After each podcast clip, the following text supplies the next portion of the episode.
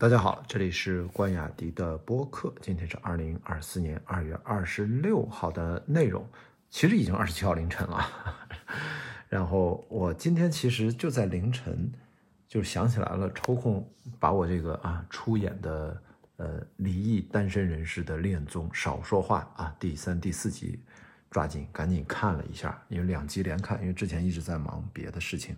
啊，当然，它原本的名字叫《再次心动》啊，少说话，这是我自己给它胡起的名。然后这两集我就想跟大家分享我两点发现，或者说两点小小的感触吧。第一个呢，我就看到这个弹幕真的是不是，这次我不是要说是自自己啊，我要发现就是我第一次看这个第三集吧，呃，就是韩硕他们几个人去乡间徒步，跟甘圆圆他们四个人，我就说这个。弹幕的不友好，我真的是才发现，原来针对韩硕穿的瑜伽裤，因为这里面好几个女生都要都有穿，包括戴赫也有穿瑜伽裤。我发现为什么弹幕这么多人对女嘉宾穿的裤子啊这么有意见？他不就穿了一个现在？很流行的瑜伽裤吗，我现在好像突然意识到一个问题，是不是这些发弹幕的人，他们不生活在大城市里面，他们不知道这个这是大城市的北上广深等等年轻女性的目前，特别是爱运动人士的一种穿衣的潮流，也可能这些发弹幕的，也可能是我不知道是男性女性，因为弹幕是分分不出性别，观念更相对保守一点。或许他们没有生活在大城市，可能他没有生活在这种潮流当中，因为这在北京、上海我随处可见，而且我也没有觉得这个审美有什么问题。如果他们觉得身材好的女生，因为他们穿了这种瑜伽裤，因为它比较瘦身，那可能把身材暴露出来，我觉得应该是一种性别上的一种不公允。因为呃，男士很多，我们爱跑步的、爱健身的，也经常穿一些呃紧身的短裤。当然，我也听到对男士这样说，好像这么穿是不是不好看？我们越野跑的时候，我们的确是会，我看到有的男生和女生他会穿这个压缩裤，因为我们压缩也非常瘦身嘛。因为它可能是帮助这个肌肉啊，呃，回血更方便，提高一些表现能力和减少乳酸堆积啊。我说的不是运动功能。那有些人可能觉得太瘦身不好看，可能外面会套一个宽松的小短裤遮挡一下。我觉得这么穿不好看，我自己是从来不这么穿的。我自己基本上我们在户外运动的时候，我自己就是穿，我那时候还不穿压缩裤，我就穿就是越野跑短裤。要不然就是直接宽松的这样的一条小短裤，我中间不会再加一层；要不然就直接穿一个紧身一点，比如我经常穿的是 X Bionic 那个品牌的；要不就是随便的宽松的越野跑短裤。因为越到后期，我越不穿贴身的短裤了，我发现更依赖身体的呃力量，呃，并不需要外在太多装备起到干扰作用啊。那这个呃不说远，说回来就是，其实男生女生都有。在运动场景和生活场景当中穿紧身裤、瑜伽裤这样的一个习惯，而且是现在大城市越来越流行。我觉得一方面这是一个审美潮流，可能是不同步；另外一个，我觉得也是看哪怕这种恋综啊，对这个女嘉宾好像在衣品上跟自己的喜好不同，她可能通过这种评头论足，可能也体现出她自己的某种观念。啊，我会我会在自己的节目里面表示，这种观念其实，呃，应该是相对落后的啊。我觉得应该穿衣是要有自由的，特别是这里面，经常我看到 对戴赫同学好像也有弹幕说他穿衣打扮有什么问题。我其实从头到尾都没有觉得，当然可能我直男衣呃这个衣品也也水平不是很高啊，我这这个咱得承认，我就是乱穿衣服的人。我就没有觉得戴赫他这个穿衣有什么问题，因为他应该是也非常呃，就是花心思自己在穿衣上。那这里面的女嘉宾更不用说，你看甘圆圆，这都是呃搞艺术相关的，她的衣品是肯定不会有问题的。那韩硕人家其实我觉得他的各种穿搭都是可圈可点的，所以我也不觉得戴赫的穿搭有什么问题。这里面包括戴赫和韩硕他们的都穿过瑜伽裤，所以我觉得对于这个弹幕啊，我其实是我不能认同，所以我想借自己的节目去跟大家表达一下。其实看节目嘛，对对，这个女嘉宾。其实他我，如果你只是说他穿搭不好看，我其实我不会说今天这期呃内容。我但是我就说针对这么一条紧身裤、瑜伽裤，我看这么多人就说啊这个裤子太难看了，或怎么怎么样，你就那么的羞耻吗？看到一个大家穿着紧身裤，难道你脑子里面这不就鲁迅当年对吧？将近一百年前就写的文章，就是说你难道看个紧身裤，然后你就想到了什么吗？你就开始有什么坏想法了吗？对不起，你要更改你的想法，好吧？这个现在时代变了，我们现在变得。没有那么的像封建社会，好像一切怎么都好像变得特别保守，穿衣好像都没法有穿紧身裤或者穿暴露身体曲线的，或者显现自己身体曲线的这样的衣服的自由。我觉得不是的，我觉得现在已经过了那个时代了。第二点呢，我想跟大家谈一个感受，就是我现在突然觉得特别，我之前说过我对这个节目一个感觉就是它时间很短。啊，我现在发现这个时间短这个问题，它带来了一系列的关于这个再次心动这个节目的各种观感的问题。而且我通过这两集的弹幕，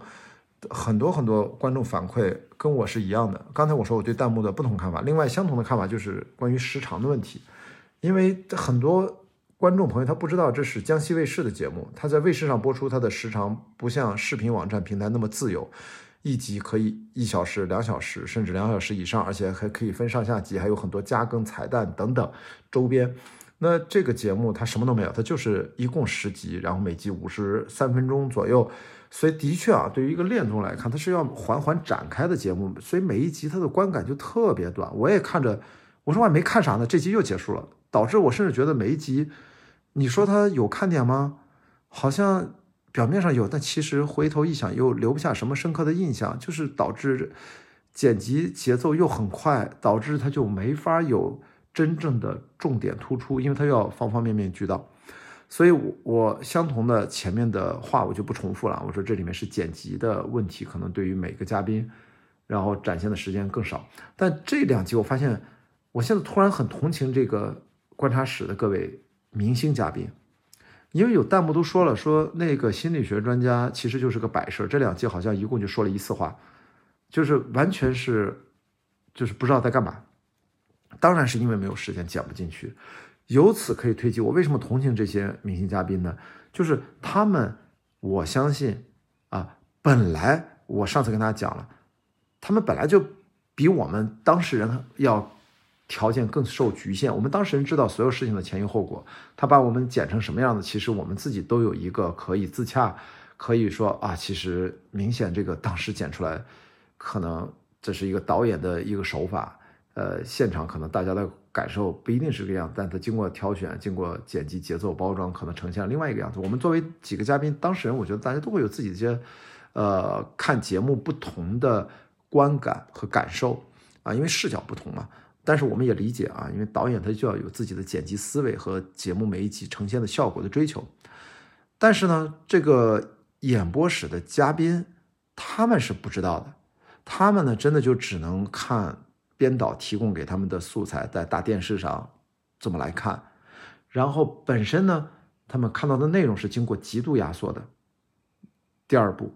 他们我相信啊，再他妈极度压缩给他们看的内容，我不知道那个看的版本。时长是多少？肯定是要长于我们大家现在看到这个版本，对吧？因为它还要再压缩、再剪辑嘛。那么这些观察室嘉宾他们看到的那个版本是被压缩过的、高浓度压缩过的，但是也比大家现在看到的播出的版本其实是要多一些，这是肯定的。然后他们肯定也在棚里面录的这些 reaction 和点评的内容，我相信。他们都是丰富有经验的嘉宾，他们应该会有很多观点和输出，还有很精彩的发言。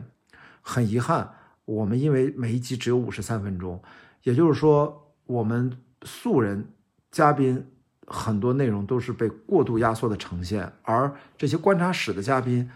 他们难道不也是如此吗？他们可能有很多精彩的点评和发言，但是他们现在也被迫因为时长的原因会被导演。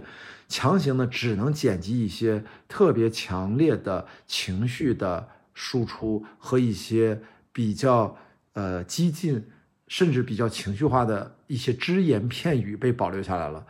我相信他们在现场呃棚录的时候，他们一定有一些完整的表达。我觉得他们作为观察室嘉宾，他们自己回看这几期节目，他们不会对自己的表现满意的。我非常确认这一点，因为我也看到弹幕对他们其实这些就是嘉宾点评，我觉得也没有特别多的好评。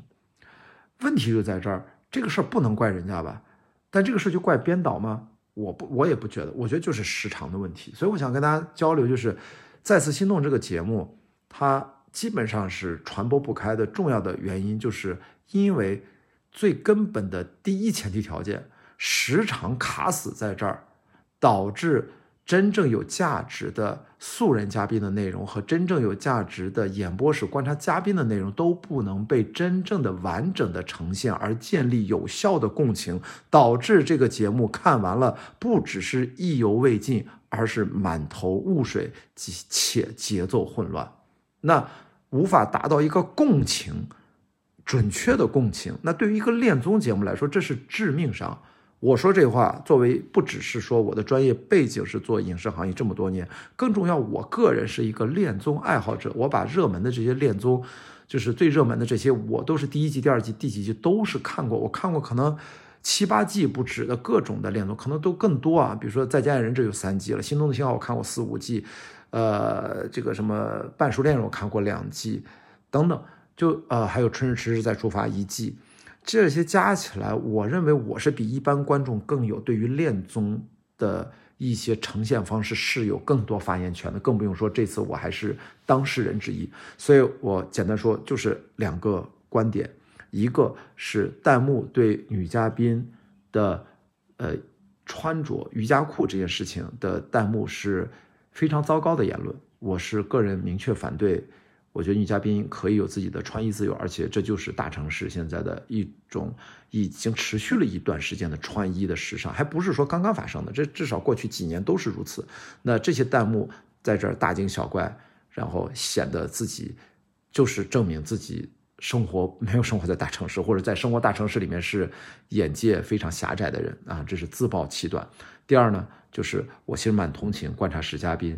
不只是我们被超压缩的剪辑，而观察室的嘉宾他们的读解也是超压缩的被剪辑的。真正的共同的原因都是因为这是一个卫视的节目，它播出时长。非常固定，也没有其他的花絮和周边。那么得出的结论就是这个节目，我看到四集看到现在了，不管节目最后怎怎么反转、怎么剪辑、如何如何，这个节目的确是没法破圈，它也很难有热度。这是我个人的看到第四集的这样的一个判断，就跟大家分享一下。好吧，谢谢大家。既然喜欢看这个节目的朋友们，不要气馁啊！我我也会追看下去，是跟我有关嘛？我必须得聊一下自己的判断。感谢你看完这个节目，也感谢你的对我的批评和一些指点，我觉得都非常有价值，也应该肯定很有帮助。好，那今天的节目就录到这里，我们明天啊，其实就是今天晚上，我们接着聊，拜拜。